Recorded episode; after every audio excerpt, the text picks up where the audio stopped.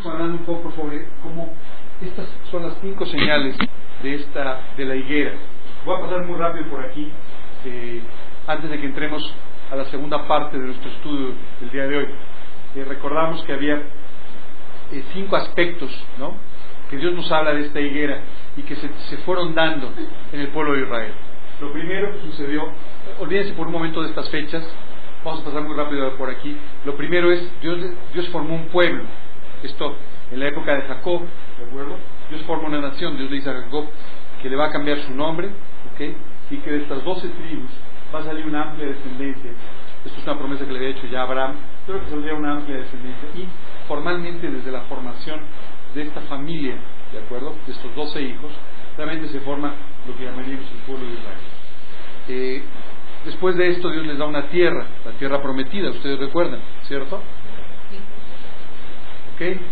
Posteriormente Dios les da una ciudad, su ciudad, la ciudad de la paz, Jerusalén, eso significa, ¿no? Eh, en esa ciudad Dios les ordena construir un templo, ¿verdad? Dios les da ya como una nación estructurada la administración de la gracia, es decir, la predicación del Evangelio a otras naciones. ¿De acuerdo? Eh, estamos pasando, repasando muy rápido, yo sé que la vez pasada entramos en muchos detalles, pero repasando muy rápidamente esto. Cuando hablamos de, esa, de esta profecía de las 70 semanas, hablamos de las 69 semanas que el ángel le dijo a Daniel, 70 semanas están determinadas sobre tu pueblo. Y le dice, después de las eh, 7 semanas y 62 semanas, es decir, las 69 semanas, le va a ser quitada la vida al Mesías Cristo, ¿no? Y eh, dice, y la ciudad va a ser eh, destruida, etc. Eh, básicamente, en esta, en esta profecía, de lo que estamos hablando, ¿no? es de que a la semana 69, es decir, en el momento que viene la, llega la muerte de Cristo, el Mesías, ¿no? Dios iba a detener su, su ministerio, el ministerio del pueblo de Israel, el servicio del pueblo, da pena con ustedes, perdón, ¿eh? el pueblo de Israel, ¿de acuerdo? Y eh, esta administración de la gracia iba a ser entregada, iba a ser dada a la iglesia. Entonces, eh, una vez que llega esta semana 69, muere Jesús, Jesús resucita, asciende, y después de ascender, si ustedes recuerdan, casi de inmediato viene Pentecostés. Y en esta fiesta de Pentecostés, lo que sucede es que los discípulos salen, dice la Biblia que eh, el Espíritu Santo desciende sobre ellos como lenguas de fuego, y ellos reciben por primera vez la presencia permanente del Espíritu Santo en sus vidas. La presencia del Espíritu Santo en sus vidas hizo que ellos empezaran a hablar en otros idiomas, en otras lenguas. ¿De acuerdo? ¿Qué es lo que sucede? Bueno, lo que sucede es muy sencillo. Ellos salen y en la fiesta de Pentecostés, en la cual judíos de diferentes lugares del mundo llegaban a Jerusalén, cada uno de ellos empieza a escuchar el mensaje del Evangelio en su propio idioma, no en hebreo, sino en el idioma del lugar de donde ellos venían. ¿no? Esto que nosotros conocemos como la fiesta de Pentecostés o el día de Pentecostés, ¿no? Eh, marcó el final de la semana 69 y eh, el inicio de lo que la Biblia llama el periodo de la iglesia o el periodo de la gracia. ¿Qué es lo primero que pierde Israel? Pierde la administración de la gracia. Es decir, ellos dejan de predicar el Evangelio como una nación y esta, esta responsabilidad pasa a todos aquellos que reciben a Cristo, judíos o gentiles, cualquiera de nosotros. ¿De acuerdo? Pero como nación en sí misma, pierden la administración de la gracia. Lo segundo que pierden es el templo y la ciudad de Jerusalén. Estábamos explicando que en el año 70 después de Cristo, después de una gran rebelión de Israel, ¿de acuerdo? una de las muchas rebeliones de Israel, el Imperio Romano toma una decisión. Una de las, o sea, ellos habían hecho casi todos los intentos porque eh, Israel se integrara como una nación parte del imperio. Ustedes leen un poquito sobre historia del Imperio Romano cuando ellos conquistaban una nación y podían hacer que la nación eh, adoptara la filosofía y la religión romana, lo que sucedía es que a la gente que vivía en ese lugar era la ciudadanía romana, se convertían en una parte integral de una provincia del imperio. Sin embargo, en el caso de Israel había una constante rebelión, un constante eh, eh, motivo de, conflicto con Roma. Pues finalmente, o sea, primero les construyen el templo, ¿no? Les reconstruyen el templo, ¿no? Eh, Este templo construido en la época de Herodes, si ustedes recuerdan, los, los discípulos le enseñan a Jesús este templo. ¿De acuerdo? Bueno, este templo fue para congraciarse con el pueblo de Israel. Al no suceder esto y volver a haber otra rebelión, en el año 70 después de Cristo, el emperador Tito toma la decisión de destruir completamente Jerusalén y de destruir el templo. Entonces entra, lo destruye, incluso algunas de las personas que se refugiaron ¿no? para eh, continuar con la resistencia en una, una, pequeña fortaleza llamada Masada, ¿no? son masacrados por el, por el ejército romano. ¿no? Y una de las, probablemente una de las situaciones más crueles de la historia. Esta era una, es, es todavía un lugar que estaba en una zona alta. Entonces, el ejército romano tenía muchas dificultades para poder llegar y tomar eh, esa ciudadela. Entonces lo que hacen es, toman a los familiares de los que estaban allí resistiendo y los utilizaron como unos escudos humanos para poder llegar hasta arriba. Cuando entran destruyen completamente, acaban con todos, en fin, una cosa terrible. El templo fue destruido, Jerusalén fue destruida, la tierra les fue formalmente quitada, ¿de acuerdo? Es decir, eh, dejaron de existir como una nación integrada, ¿de acuerdo? Y eh, el pueblo finalmente fue disperso entre todas las naciones. ¿Ok?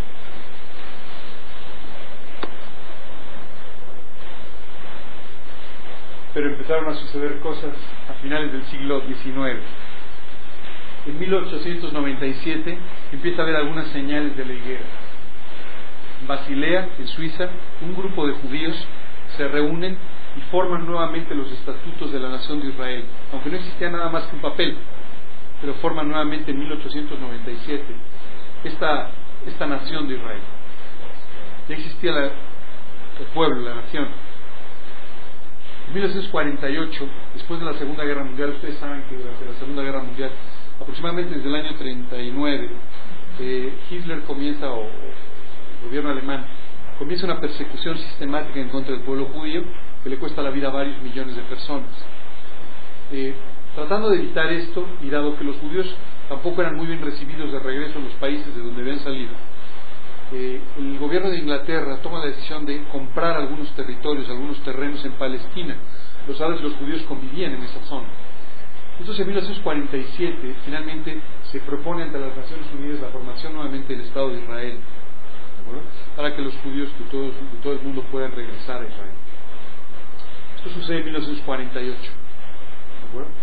Y en 1949 comienza la guerra entre los árabes y los judíos. Los buenos vecinos se convierten en malos vecinos. Básicamente los árabes entendieron perfectamente lo que iba a suceder.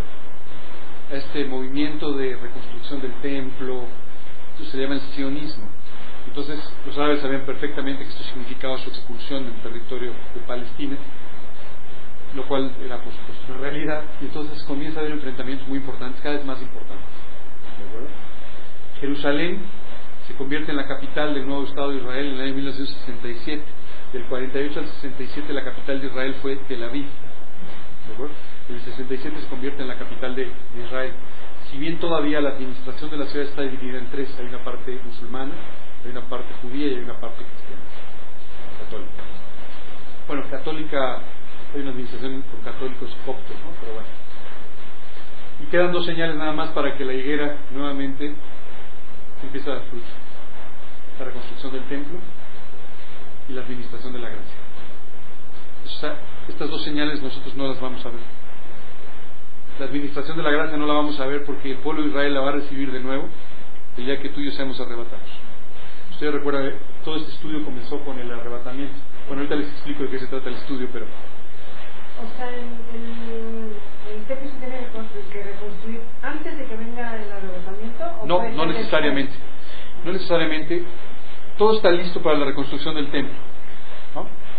Hay maquetas de la reconstrucción, hay un grupo de personas, incluso los fieles del templo, que han ido reconstruyendo partes. Las vestiduras ya están, este, las tiaras, eh, toda la vestidura de los sacerdotes ya está lista. Incluso ustedes saben, pero Israel es uno de los países líderes, o el país líder a nivel mundial en genética. Por ejemplo, ellos ya han recuperado una raza de, de vacas, de ganado vacuno que se usaba para los sacrificios las vacas alazanas, que ya no existían. Ellos las han recuperado. Han recuperado esta raza, por ejemplo. Están listos. Solo tienen un problema. comparten el monte del templo, uno de los lugares de adoración del Islam, la mezquita de Omar, o el domo de la roca se le llama. hay un pequeño problema. Esta vez pasada estamos platicando, todos los actores en esta zona saben de qué están hablando todos. Cuando tú ves aquí las noticias dices que exagerado esto, pero ellos sí saben de lo que están hablando. Hubo un gobernante en Israel que después entró en estado de coma, duró muchos años en estado de coma, se llama Ariel Sharon, señor gordito, gordito, ¿se acuerdan? Ariel Sharon había sido un militar y, por cierto, responsable de varios campos de concentración en contra de musulmanes, por ejemplo, ¿no? Pero bueno, Ariel Sharon fue presidente de Israel y Ariel Sharon subió al monte del templo y hizo una declaración pública y dijo, en este lugar el próximo año celebraremos la Pascua. Y esto fue como decir, vamos a reconstruir el templo, vamos a celebrar la Pascua. Entonces esto provocó, en cuestión de unas horas, se provocó lo que se llamó la segunda intifada. Intifada es una palabra, bueno, castellanizado en árabe, pero significa revuelta o revolución, ¿no? Fue la segunda revuelta en contra de los, de los judíos. Pero fue una revuelta provocada. O Sharon subió ahí para decirles, vamos a reconstruir el templo. Se provoca la intifada y entonces esto hace que el ejército de Israel pueda tomar nuevamente ciertas posiciones. Si a ti te dicen eso, tú dices, exagerado, si no hizo nada, ¿no? Bueno, entre ellos saben lo que, de lo que están hablando. Llevan, solamente llevan cuatro mil años conviviendo. Entonces se conocen un poquito, saben de qué hablan unos y otros. No, esto fue, la segunda intifada fue en el año 2003, 2004, 2003. 2003, 2003 me parece, si recuerdo. Perdón, pero de repente me falla un poco, es la edad. Me falla un poco la memoria. ¿Fue de las torres? Sí, supuesto. Sí. Sí. Primera intifada, o lo que se llamó la intifada, esto fue en el año 92, 93, una cosa así, que fue comenzó. Y, y básicamente comenzó porque empezaron a construir asentamientos más allá de la frontera lo que ellos llaman franjas de seguridad. Pero bueno, esos son temas políticos. El tema es, vamos a ser arrebatados, y en ese momento dice la profecía de las 70 semanas, dice, y al final, al inicio de la semana 70, va a confirmar el pacto con muchos, dice Daniel. Y la Biblia nos dice, en el momento que seamos arrebatados, se levantarán 144 mil sellados. 12.000 de cada una de las tribus de Israel para comenzar a predicar el Evangelio. El pacto no va a ser confirmado con toda la nación. De hecho, la mayor parte de la nación o toda la nación va a creer que el anticristo es el Mesías. Sin embargo, estos 144.000 empezarán a predicar por todo el mundo. 12.000 de cada tribu. O sea, estas personas se van a convertir en ese momento. En ese momento. Ah. Inmediatamente después del arrebatamiento. Entonces, van a recuperar ahí la administración de la gracia, lo que necesitaban. Y se va a, se va a reconstruir el templo. Hasta, leímos la vez pasada, si ustedes recuerdan, hasta la mitad de este Daniel, hasta la mitad de la tribulación en la que se llevará a cabo la abominación desoladora. ¿Recuerdan? Estuvimos estudiando todo esto. El desolador. ¿De acuerdo? Muy bien, pues aquí nos quedamos en el estudio pasado. ¿Quedaron dudas, preguntas? ¿No? ¿Todo clarísimo? momento, perdón, este el desolador, es el anticristo, es cuando sucede que lo matan y necesitan, y es posible por Satanás. No, es posible por Satanás inmediatamente después, pero la, o sea, la, la abominación desoladora específicamente se refiere a eh, el, el anticristo, es, va a ser considerado el Mesías pero lo que él va a hacer es que él va a entrar al templo, va a entrar al lugar santísimo a proclamarse Dios. El lugar santísimo, ustedes recuerdan las tres etapas del templo. Teníamos el atrio, ¿no? El atrio es donde se celebraban los sacrificios, donde estaba el altar de los sacrificios. Ustedes recuerdan la fuente de los espejos, donde los sacerdotes se lavaban antes de entrar al templo. ¿De acuerdo? Inmediatamente después pasábamos al lugar santo, ¿de acuerdo? donde se encontraba la mesa de los panes de la proposición y encontrábamos el candelero de los siete brazos, ¿recuerdan? Este candelero que era, pues, eh, tenía como significado el Espíritu Santo. Y después había un velo y esto separaba el lugar santísimo. El lugar santísimo es donde estaba el arca del pacto, era el lugar donde el sumo sacerdote entraba una vez al año, ¿de acuerdo? Para poder encontrarse personalmente con Dios. Ese lugar, ese es el velo, el velo que separaba el lugar santo y el lugar santísimo, es el que se rasgó el momento que muere Jesucristo. Ya nunca más habría un lugar santo y un lugar santísimo. Dios moraría no en un lugar santísimo, sino en nuestros corazones. Por eso rasga el velo del templo. Bueno, el anticristo algún día se va a parar en el lugar santísimo para decir que Él es Dios. Y en ese momento, nos dice la profecía, que Israel va, a salir huyendo. Se van a dar cuenta de en quién habían creído. No en el Mesías, sino en el anticristo. Dice la, dice la Biblia, el que esté en su casa, no descienda para tomar nada. Corran, huyan. Más adelante vamos a entrar, pero eso es parte de nuestro estudio un poco más adelante. Pero dice la escritura que eh, Israel va, a ser, va a huir al desierto donde va a ser sustentado de forma sobrenatural por Dios durante tres años y medio. Tiempos, tiempos y la mitad de un día. Durante esos tres años y medio. ¿Ok? ¿Vamos bien hasta aquí?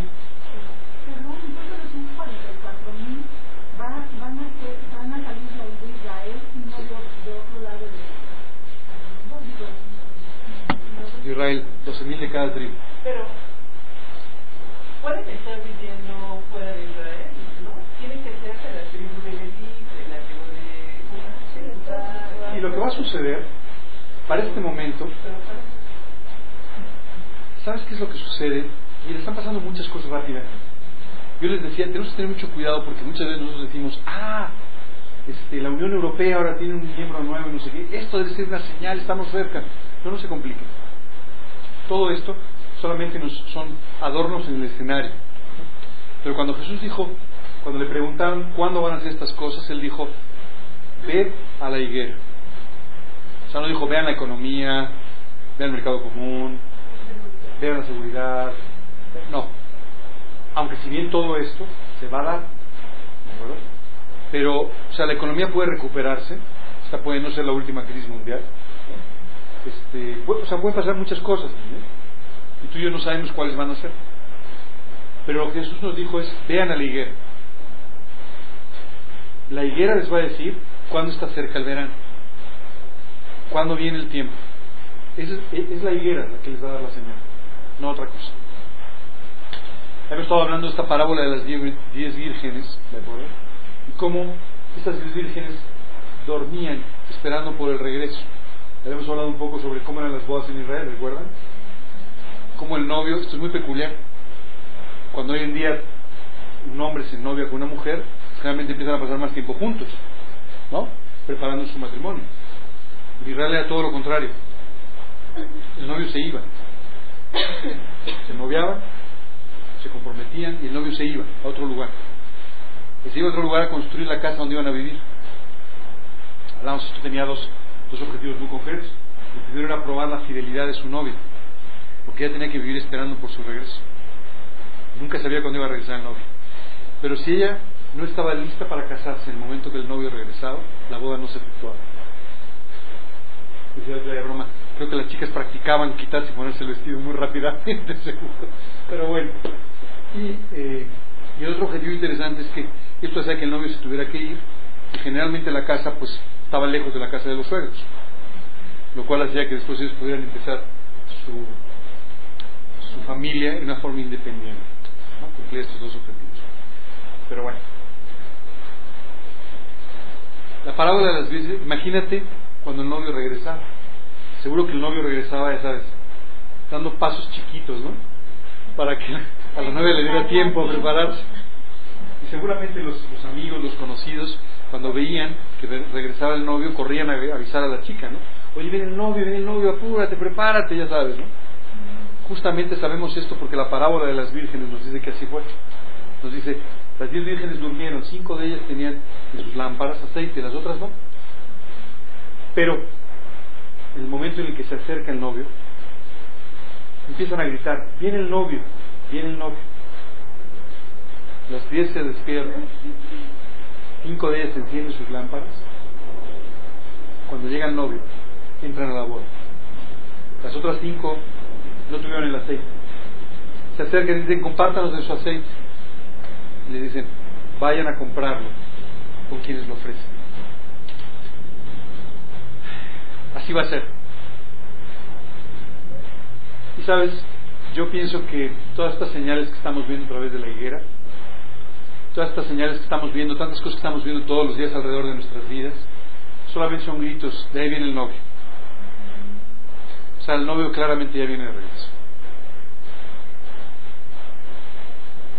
Dice la Biblia, Dios no retarda su, eh, su promesa, según algunos la tienen por tardanza, sino que es paciente para con todos, no queriendo que ninguno perezca, sino que todos procedan al arrepentimiento. Está regresando con pasos pequeños, esperando que estemos listos para su regreso.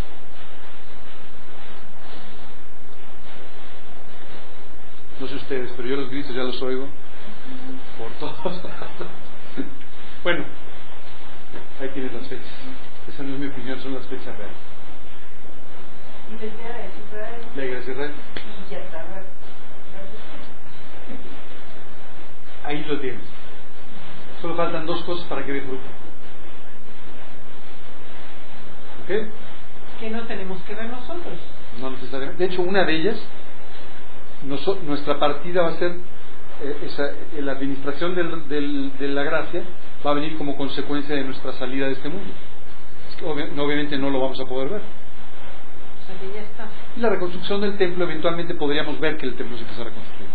La Biblia no es específica en esto, pero eh, lo más probable, el anticristo va a generar paz entre los árabes y los judíos. Lo más probable es que el templo se empiece a construir una vez que haya paz entre ellos. Hoy en día, solo un comentario desató una guerra civil, ¿verdad? Entonces, es poco probable que suceda ahora, pero podría pasar. O sea, no hay nada en la Biblia que nos diga que no va a suceder. Podría ser que lo vieran. Lo que hoy sí podemos ver es, si ustedes quieren, en internet pueden ver la maqueta del templo. Si ustedes quieren, pueden entrar y ver muchas de estas cosas ya, listas. Preparen la maleta que nos van a. ¿Verdad que sí? Muy bien. Pues el día de hoy vamos a platicar. Si ustedes recuerdan, hace dos semanas les traje unas, unas hojitas donde se hablaba, uno, del calendario, lo que llamamos calendario preexílico, y el otro es el calendario postexílico. Yo sé que este estudio, estos estudios tienen un formato muy distinto a lo que hemos venido estudiando en los últimos años. Pero desde que eh, comenzamos con este estudio de las verdades fundamentales, básicamente lo que hemos estado tratando es de que todos ustedes tengan todo el respaldo doctrinal que les permita comprender todas estas verdades que la Biblia nos enseña. Yo les contaba hace, hace muchos años cuando yo estaba en la universidad, digamos en piedra, esto, ¿no? Este, hace muchos años cuando yo estaba en la universidad, recuerdo que teníamos que hacer una cosa que era nuestro examen profesional. ¿Se acuerdan? Es una tesis, un examen profesional. Hoy en día esto creo que ya no se hace, pero bueno. Pero tú sabes que nadie reprobaba el examen profesional. Era una forma de que tú quedaras bien con tu familia, de que contestaras preguntas, mundo te aplaudía al final, ya sabes, una cosa así. Y cuando yo estaba terminando la carrera, reprobaron a un muchacho. Y decía, pero eso cómo puede ser posible. Bueno, pues este chico hizo una tesis. Yo recuerdo que después de hacer la tesis, uno de sus sinodales le dijo, mira, la verdad es que no estoy muy de acuerdo con el enfoque que tú le diste a tu trabajo. Pero bueno, lo discutiremos el día del examen, no te preocupes. El día del examen, este profesor no llegó. Pero uno de los profesores estaba al lado le dijo, oye, parece que tu, tu- trabajo creó un poco de polémica. Entonces, eh, ¿me- ¿nos podrías explicar, por favor, por qué hiciste las cosas de esta manera? Y el joven contestó, porque usted me lo dijo. Y lo reprobaron. Es la única persona reprobada, al menos mira, hasta que yo salí de la carrera, nunca había reprobado a alguien así. Pero lo reprobaron. Porque no sabía de lo que hablaba. ¿Sabes? Hace, hace, hace meses, yo estoy hablando con un grupo de creyentes. ¿Sabes qué me pasó? Que los hubieran reprobado. Oye, ¿por qué crees en esto y en esto y en esto? Es que tú lo dijiste en un estudio. Eso no puede ser. Tú y yo tenemos que escudriñar las escrituras, tú y yo tenemos que conocer perfectamente, en todo detalle, la base doctrinal de aquello en lo que tú y yo creemos. Si tú y yo no, si tú y no creemos, si, si tú y yo no estamos perfectamente firmes en esto, eventualmente, dice la escritura, seremos llevados por cualquier viento de doctrina y confundidos. La Biblia dice también que en los últimos tiempos no solamente vamos a ver reverdecer la higuera, no solamente vamos a ver el cumplimiento de las semanas 69 y 70, sino que también dice la Biblia que en los últimos tiempos vamos a ver falsos maestros, falsos profetas, falsas doctrinas, de una forma como nunca se ha visto. Hoy en día está pasando, es muy común. Esto está pasando desde, desde, que eh, Pablo enseñaba estas cosas, pero, pero cada vez está pasando más. Y de hecho es parte del cumplimiento de todas estas señales y de todo esto que estamos viendo como, eh, como, como señales al fin. Como nunca tú y yo tenemos que estar perfectamente claros y concentrados en nuestra doctrina. Dice la Biblia que van a ser confundidos, dice, las cuales, dice un pasaje, los indoctos e inconstantes tuercen como también las otras escrituras para su propia perdición. Yo no puedo hacer nada por su constancia, pero sí puedo hacer por enseñarles la doctrina para que no sean indoctos o para que no lo seamos. ¿De acuerdo? Y ese es el origen de este estudio que, estamos, que hemos estado revisando. Hemos llegado a esta verdad, ¿no? esta verdad fundamental que es la segunda venida de Jesucristo. Dentro de esta venida de Jesucristo estamos eh, eh, enseñando cinco cosas fundamentales. ¿Ustedes recuerdan cuáles son? El arrebatamiento, la tribulación, las bodas del Cordero, el milenio y la eternidad. ¿De acuerdo? Entonces vamos a estar estudiando, vamos a continuar estudiando con todo detalle todas estas cosas. Vamos a, avanzar un poco el día de hoy, nos ha hecho un poco tarde con todo esto, pero vamos a avanzar un poco el día de hoy eh, con respecto a este calendario de la redención o las festividades principales del pueblo de Israel. Vamos a terminar con esto y eh, después vamos a estudiar la profecía de la estatua de Daniel. ¿Ok? Vamos a ir viendo cada una de las diferentes partes de esa estatua. Después de esto, vamos a tener bastante claro ya todo lo que tiene que ver con el arrebatamiento y las señales, etcétera, y vamos a pasar a hablar sobre la tribulación. Vamos a hablar simultáneamente de la tribulación y de las bodas del Cordero. ¿De acuerdo? Después de esto, vamos a hablar y ahí vamos a tener que hablar de cada uno de los juicios, etcétera, ¿de acuerdo? Y después de esto vamos a, continuar hablando de el milenio, ¿de acuerdo? Y finalmente el juicio final y de la eternidad. ¿Ok? Yo sé que este estudio nos está llevando mucho tiempo y mi ilusión es que lo terminemos en el cielo. Pero si eso no sucede, no importa. Francamente, no importa. Lo que quiero es que cada uno de ustedes pueda conocer profundamente todas aquellas verdades de las que han creído. Cuando Jesús le preguntaron cuál era el más grande mandamiento, él dijo, amarás al Señor tu Dios con todo tu, con todo tu corazón, con toda tu alma, con toda tu mente, con todas tus fuerzas. Yo quiero que ustedes puedan entender todas estas hermosas eh, enseñanzas que Dios nos ha dejado para nuestra bendición para que realmente podamos vivir en ese primer mandamiento. ¿Ok? Bueno, como yo sé que es un poco complicado que lo veamos todo ahí, les traje unas. Nada, si les van pasando, si son amables. Una, dos. Una, dos, tres, tres, cuatro, cinco.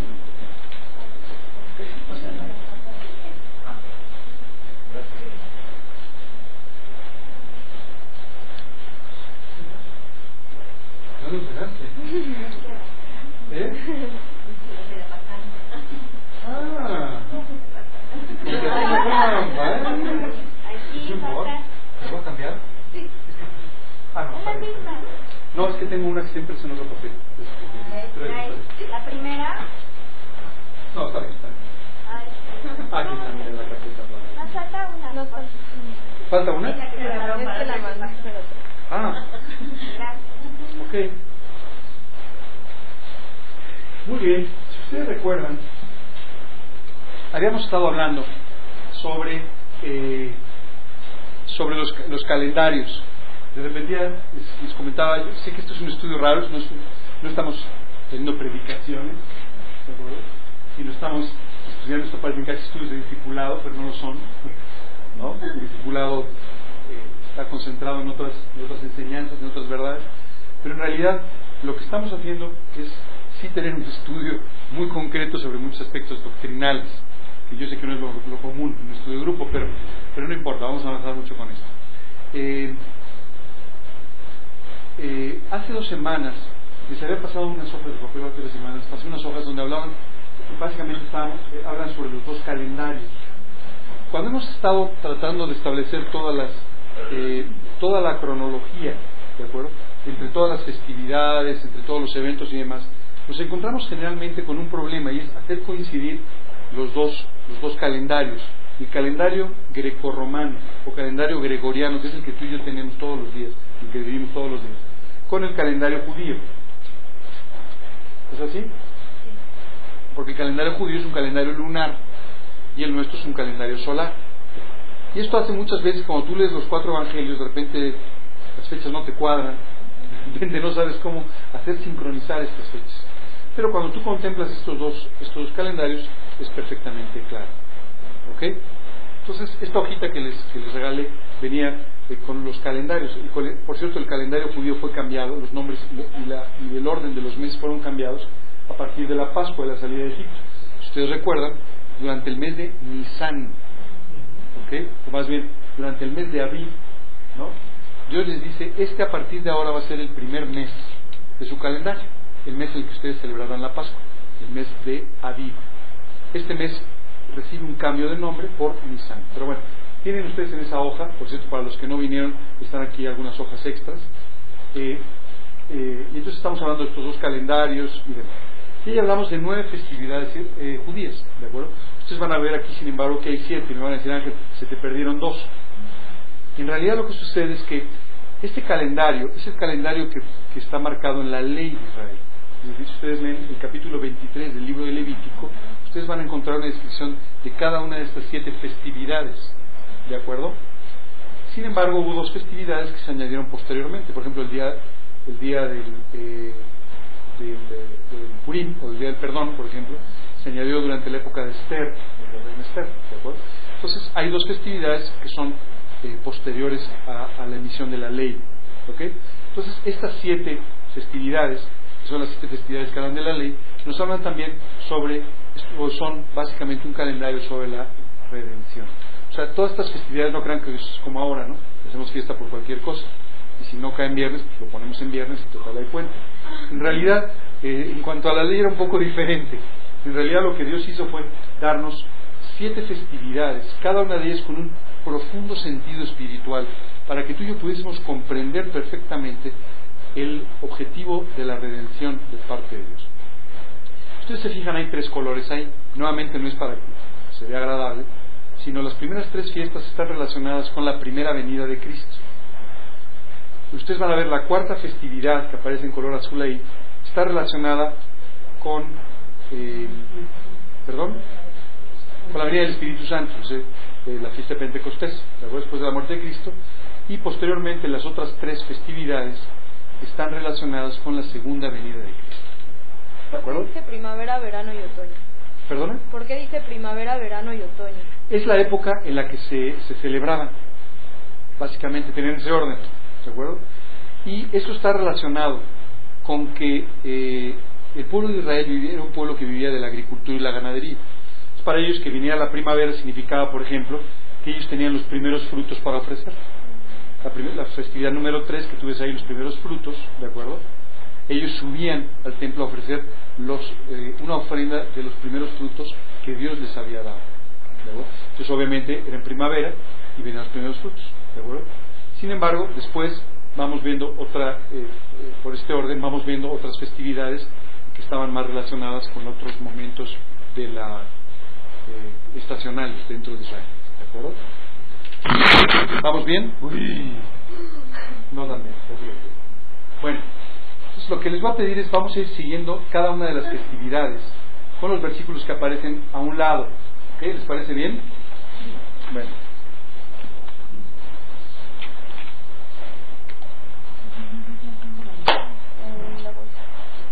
Vamos a ir explicando eh, rápidamente cada una de estas festividades.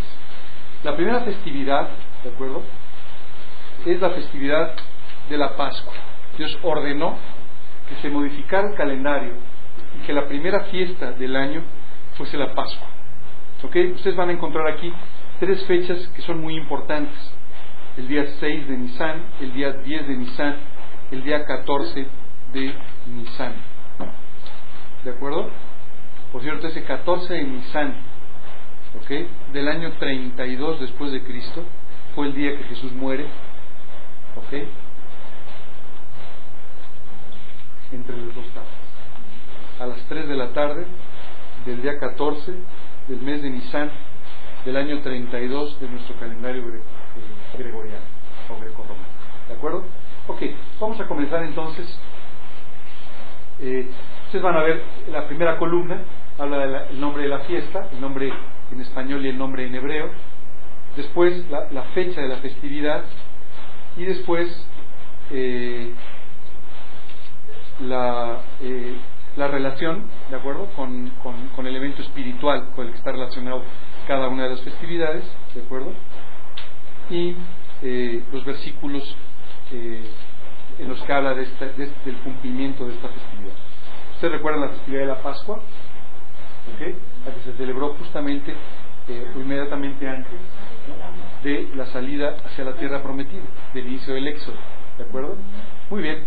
Vamos a eh, vamos a hablar el 6 de Nisan de estos versículos, Mateo 21, del 18, Mateo, eh, perdón, Mateo 21, 18 al 22, 14. Eh, Marco, ¿nos puedes ayudar leyendo estos versículos, por favor? ¿De, de dónde hasta dónde? Mateo 21, 18 al 22, 14.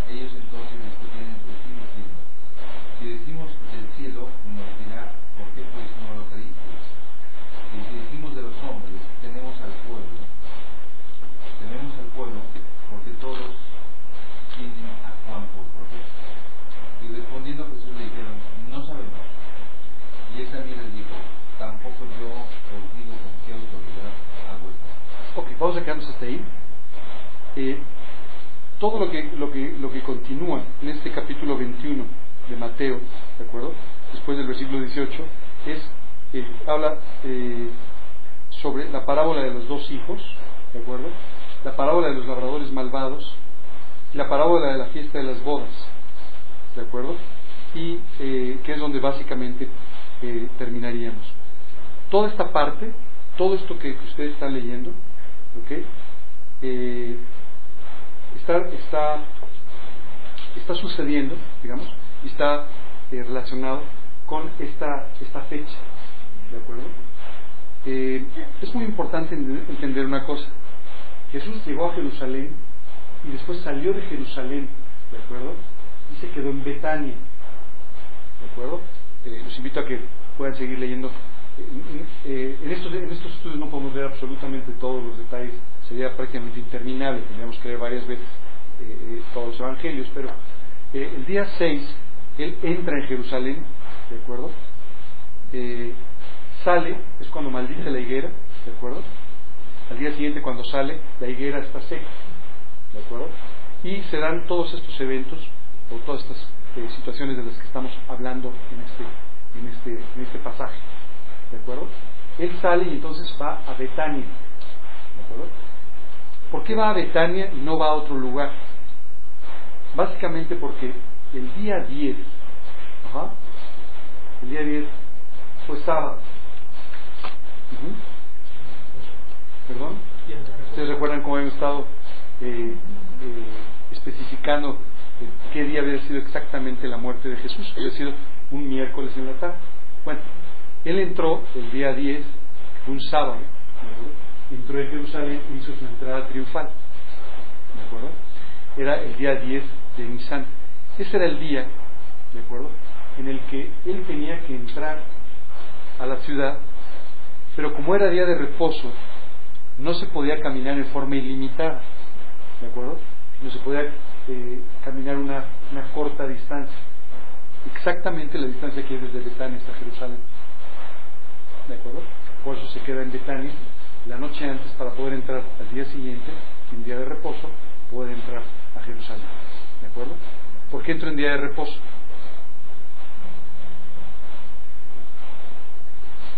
El día de reposo no era, no era como para nosotros el domingo, el día de descanso. Acuérdense, ¿para qué era el día de reposo? Era el día para dedicarle a Dios. Y él entra, y entra de una forma muy peculiar. Entra por la puerta dorada, ¿no? La puerta de oro, la puerta reservada para entrar a los gobernantes, a los dirigentes, etcétera.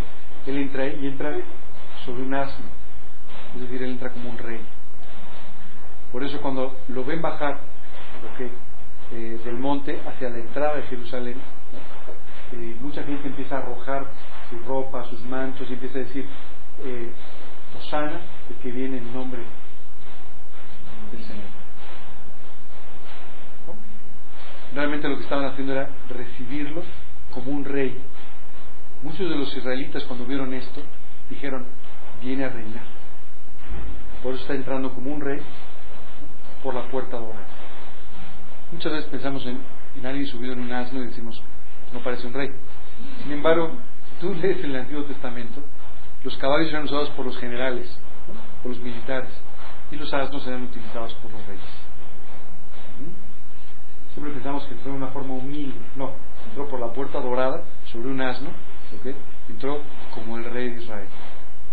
Eso sucedió el día 10 de Nisan, ¿de acuerdo? La entrada triunfal. Mateo 21, del 1 al 11. Si ustedes me lo permiten, voy a leerlo rápidamente. Cuando se acercaron a Jerusalén y vinieron a Betfagé, al monte de los olivos, Jesús envió dos discípulos diciendo, id a la aldea que está enfrente de vosotros, y luego hallaréis una asna atada y un pollino con ella. Desatadla y traédmelos. Y si algunos dijere algo, decid, el Señor los necesita, y luego los enviará. Todo esto aconteció para que se cumpliese lo dicho por el profeta cuando dijo, Decida la hija de Sión, he aquí tu rey viene a ti, manso, sentado sobre una asna, sobre un pollino hijo de animal de carga. Y los discípulos fueron e hicieron como Jesús les mandó, y trajeron al asna y el pollino, y pusieron sobre ellos sus mantos, y él se sentó encima. Y la multitud, que era muy numerosa, tendía sus mantos en el camino, y otros cortaban ramas de los árboles y las tendían en el camino, y la gente que iba adelante y la que iba detrás aclamaba diciendo, Osana al Hijo de David, bendito el que viene en nombre del Señor, Osana en las alturas. Cuando entró él en Jerusalén, toda la ciudad se conmovió diciendo, ¿quién es este? Y la gente decía, este es Jesús, el profeta de Nazaret de Galilea. Por eso la gente en Jerusalén decía, pues ¿quién está entrando? ¡Qué bienvenida! Entra por esta puerta, pues ¿quién es? ¿No? ¿Cómo no nos avisaron? ¿No? Que venía alguien tan importante. ¿No? Bueno, eso sucedió el día 10 de Nisan del año 32. ¿Ok? Si ustedes recuerdan, este es el cumplimiento de la Pascua. ¿Qué tenían que hacer en el día 10 los israelitas? Escoger un cordero sin mancha, que viviría con ellos durante esos cuatro días y que finalmente sería sacrificado entre las dos tardes del día de la Pascua. El día 10, Jerusalén recibió su cordero de Pascua. Durante cuatro días Jesús estuvo ahí para finalmente el día 14, a las 3 de la tarde, ser sacrificado en el Calvario. Es increíble la exactitud, ¿cierto? Pero bueno, es el cumplimiento de lo que Dios había de antemano avisado a través de sus profecías. A mí me impresiona ver esta exactitud, ¿sabes qué nos muestra? La exactitud que Dios tiene también para nuestras vidas y la exactitud que tiene para todas las cosas que nos rodean, incluyendo su regreso. Pero en tus vidas es igual de exacto. No llega antes, no llega después. Siempre está a tiempo. Siempre las cosas suceden cuando deben suceder en tu vida, no antes, no después. Aunque muchas veces nosotros pensamos que es de otra manera. Pero Dios tiene todo bajo su control. Dice la escritura, una hoja de un árbol no se mueve si Dios no lo permite. ¿Ok? ¿Y qué sucedía el día 14? ¿Ustedes recuerdan? El día 14 se tomaba el cordero sin mancha. Y ese cordero era sacrificado. ¿Ok? Lo mataban sin romper un solo hueso, ¿recuerdan? Y se comía con panes sin levadura, con hierbas amargas y rápidamente. Rápidamente es porque ellos estaban teniendo la Pascua cuando Jesús estaba en la. Rápidamente tuvieron que bajar a Jesús de ahí. No pudo estar mucho tiempo en la cruz. ¿Sabes? La Pascua es la primera festividad que nos habla de la muerte de Cristo. Ellos tenían que celebrar todos los años la Pascua, porque de esta manera ellos siempre estaban vislumbrando que Jesús vendría. Esto les recordaba que Jesús vendría, cómo vendría, cuándo vendría. La Pascua les enseñaba que alguien moriría por ellos, que alguien los tendría que sustituir. Por eso cuando, cuando Juan el Bautista está con dos de sus discípulos y ve pasar a Jesús, les dice, he aquí el Cordero de Pascua. Ese es el Cordero de Pascua. Ese es el Cordero de Dios. Dios ha provisto finalmente su Cordero de Pascua para que muera en lugar nuestro, para que muera sustituyéndonos en la cruz del Calvario. Eso significa la Pascua. Y esa es la primera festividad eh, de su, que nos habla de la redención. Entonces él murió el día 14, entre las dos tardes, y si ustedes recuerdan, lo tuvieron que descolgar de la cruz rápidamente. ¿Por qué? ¿Por qué? No, celebraban la segunda festividad que está ligada con la Pascua, que es la fiesta de los panes sin levadura. La Pascua formalmente implicaba el seleccionar al cordero, el sacrificar al cordero, y después de sacrificado el cordero, inmediatamente después, a las 6 de la tarde del día 14 para nosotros, del día 15 para Israel, comenzaba la fiesta de los panes sin levadura. ¿Se acuerdan? Una convocación solemne, decía el libro de Levítico. ¿Se acuerdan? ¿De acuerdo? Por eso a Jesús lo tuvieron que descolgar rápidamente, lo ponen rápidamente en un sepulcro para poder respetar el día de los panes sin levadura. Al día siguiente, un viernes, las mujeres se levantan y dice el Evangelio de Marcos que van a comprar todo lo necesario para preparar los ungüentos para poder ungir a Jesús, para poder embalsamar. Al día siguiente, sábado, día de reposo, y el domingo, el primer día de la semana, dice la Escritura, llegan al sepulcro después de haberse cumplido los tres días y las tres noches y encuentran que Jesús ha resucitado. Entonces llegamos a la fiesta de los primeros frutos. Vamos a repasar esta fiesta de los panes sin levadura. ¿Les parece bien? Aquí estamos hablando de Mateo 27, 57 al 61. Y esto nos habla de la sepultura. ¿Por qué? Una, una, una, o sea, la, la, la Pascua, o sea, nada más era la parte de, de la selección del cordero y Que fue lo que ellos celebraron cuando salieron de Egipto. Cuando salen de Egipto ellos no celebran la fiesta de los panes sin levadura. La fiesta de los panes sin levadura después se incluye en el libro de Levítico. Les dice, tienen que celebrar de esta manera la Pascua. ¿Ok? 6, el 10, el 14. Y el 15 van a tener una gran, una santa convocación, una convocación solemne, y va a ser la fiesta de los panes sin levadura. y esa representaba La sepultura. la sepultura. Correcto. ¿De acuerdo? ¿Vamos bien hasta aquí? Yo sé que es muchísima información. Estamos repasando, la verdad es que estamos repasando muchísimos versículos muy rápidamente. Les voy a pedir por favor, si en alguno se pierde, nada más me avisan para repasar, repasar la cita. o- ¿Ok? Y después les sugeriría que en su casa repasen este cuadro leyendo los versículos para que lo tengan perfectamente claro. ¿Ok? Muy bien. ¿Qué sucede inmediatamente después? Viene la fiesta de los primeros frutos, o la fiesta de Bicurín. ¿De acuerdo? Dice Mateo 28, del 1 al 10. Pasando el día de reposo, al amanecer del primer día de la semana, vinieron María Magdalena y la otra María a ver el sepulcro. Y hubo un gran terremoto, porque un ángel del Señor, descendiendo del cielo y llegando, removió la piedra y se sentó sobre ella. Su aspecto era como un relámpago, y su vestido blanco como la nieve. Y de miedo de él, los guardas temblaron y se quedaron como muertos. Aquí estamos hablando específicamente de la resurrección de Jesús. Cuando ellas llegan el domingo, ¿qué día era el domingo? El primer día de la semana. ¿Pero qué fecha era? El 17, el día de la fiesta de los primeros frutos. Pero no era un día de reposo, no era una santa convocación. Entonces ellas podían. El día 17 nos habla de la resurrección de Cristo. ¿Ok? Ya estamos en la tercera festividad. Todas estas festividades nos hablan de qué día? del cumplimiento de la semana 69. ¿Están de acuerdo? Ahí se cumplió la semana 69. Ahí terminan las 69 semanas determinadas sobre el pueblo de Israel.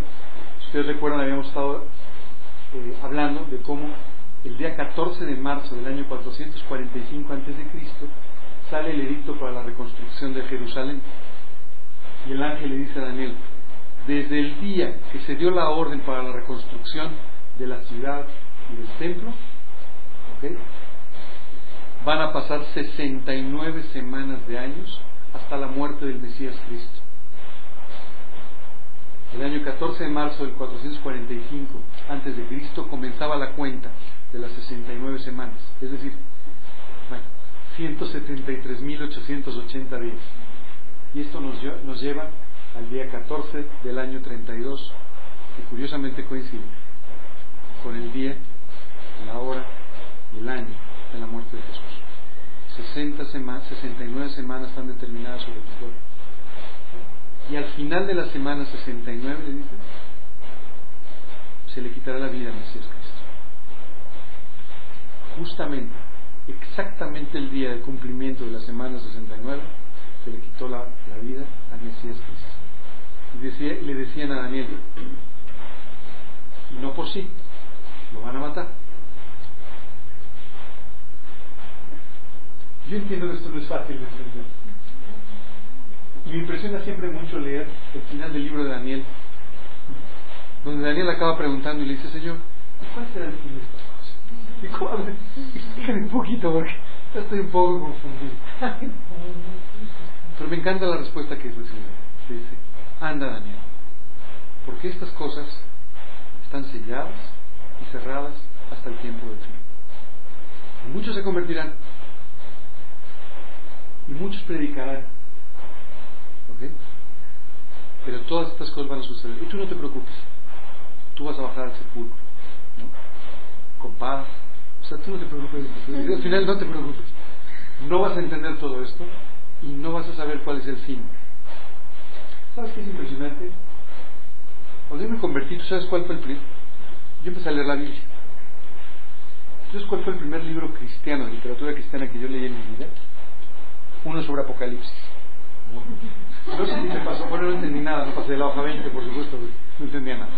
Pero no sé si esto te ha pasado.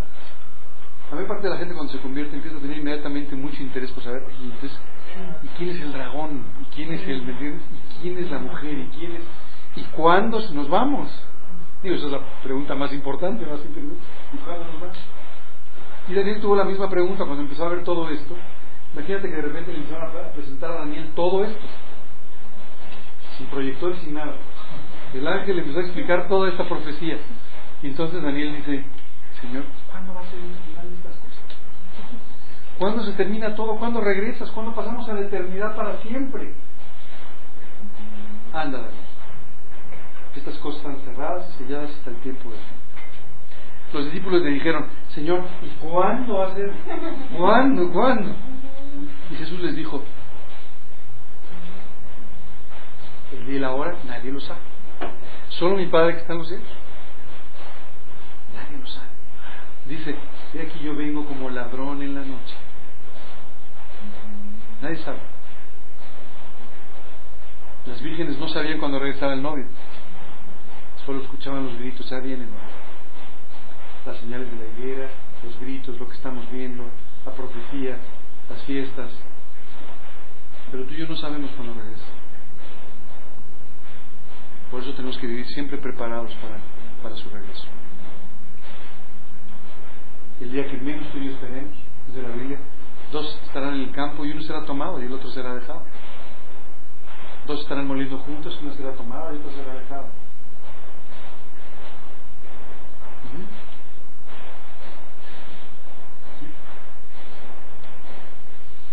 Vamos a hablar de la, de la cuarta festividad, ¿les parece bien? Se llama la fiesta de las semanas o la fiesta de Pentecostés. Esta, esta festividad era muy larga, se celebraba siete semanas. No digamos que hacer los goles de estas siete semanas están relacionadas con las, con las otras siete semanas.